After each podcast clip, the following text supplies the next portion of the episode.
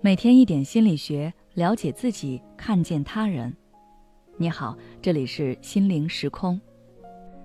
今天想跟大家分享的是，想要学会察言观色，得做到这两点。不管是在职场中还是在生活中，会察言观色是一个很重要的能力。如果你在不合适的时间场合说出不合适的话，那不仅会影响他人对你的评价。还可能会阻碍你的发展。那该怎么提高察言观色的能力呢？今天我就来跟大家探讨探讨。首先，我们来看一下察言观色是什么意思。它指的是通过观察对方的语言、表情、姿态和情绪，去体悟对方内心的想法、目的和利益诉求，从而有针对性的调整自己的言行和应对方法。所以，想要提高察言观色的能力，第一点要做的就是学会信息整合。大家看过侦探小说或是悬疑电影的话，应该都知道，优秀的侦探都需要强大的观察力。有些东西明明所有人都看到了，但只有侦探是真正注意到了，并记在了脑海里，然后在某一刻把这些小的线索都串联起来。综合分析，最后破解案情。我们在跟其他人相处时，也需要多观察、多记忆，不要问一些明知故问的问题，也不要做一些不该为却非要为的事情。比如，对方已经告知过你自己的职业了，你之后却还问对方是做什么的；再比如，已经看到对方很累的样子了。你却还是要在这个时候要对方做这做那。当然，这是最基础的。在职场中，你要做的远比这复杂。同事的性格是什么样的？谁跟谁关系好？谁跟谁有竞争？谁被老板看重？谁功高盖主被老板防备？你的大脑要像电脑一样，对这些信息进行分析、整合、存储，这样在关键时候，他才能帮助你做分析判断。此外，你还要学会换位思考，洞察他人需求。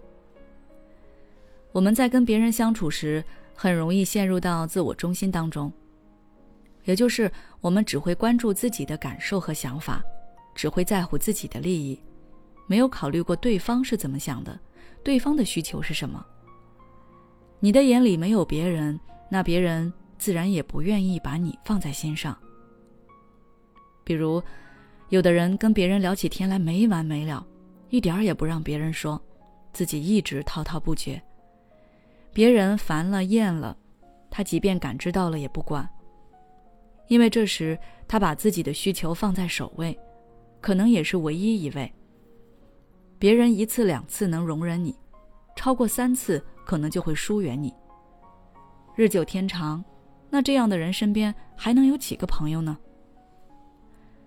人际关系的本质是一种交换和互动，只有你满足了别人的需求，你的需求别人才愿意去满足。想要觉察别人的需求，你可以从观察对方的表情和姿态开始。这个也是需要观察和练习的。比如，人的笑有礼貌笑、假笑、嘲笑和真实的笑，你要会辨别。皱眉可能是在思考。也可能是表达不认可，你也要学会分析。每个人的性格和习惯也是不一样的，有的人喜欢被奉承，有的人更看重行动。对前者，可能你会说能哄得他开心，那就能起到事半功倍的效果；但是对后者，你做的结果才是更重要的。这种需求很多时候是跟利益牵扯，我们要学会从他人的利益角度去思考。搞清楚他的利益点在哪里，他在乎什么，想要什么，弄明白了，那很多问题也就迎刃而解了。以上就是我给大家提供的两个方法。只要我们生活在群体中，那我们就需要具备基本的察言观色的能力。希望今天的分享可以帮到你。好了，如果你想要了解更多相关内容，可以微信关注我们的公众号“心灵时空”。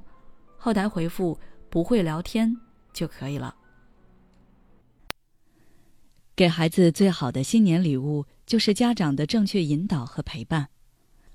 十二月二十三号将有一场特邀主播的年度活动，只要点开我们的主页，在动态里面就可以看到这场直播的介绍了。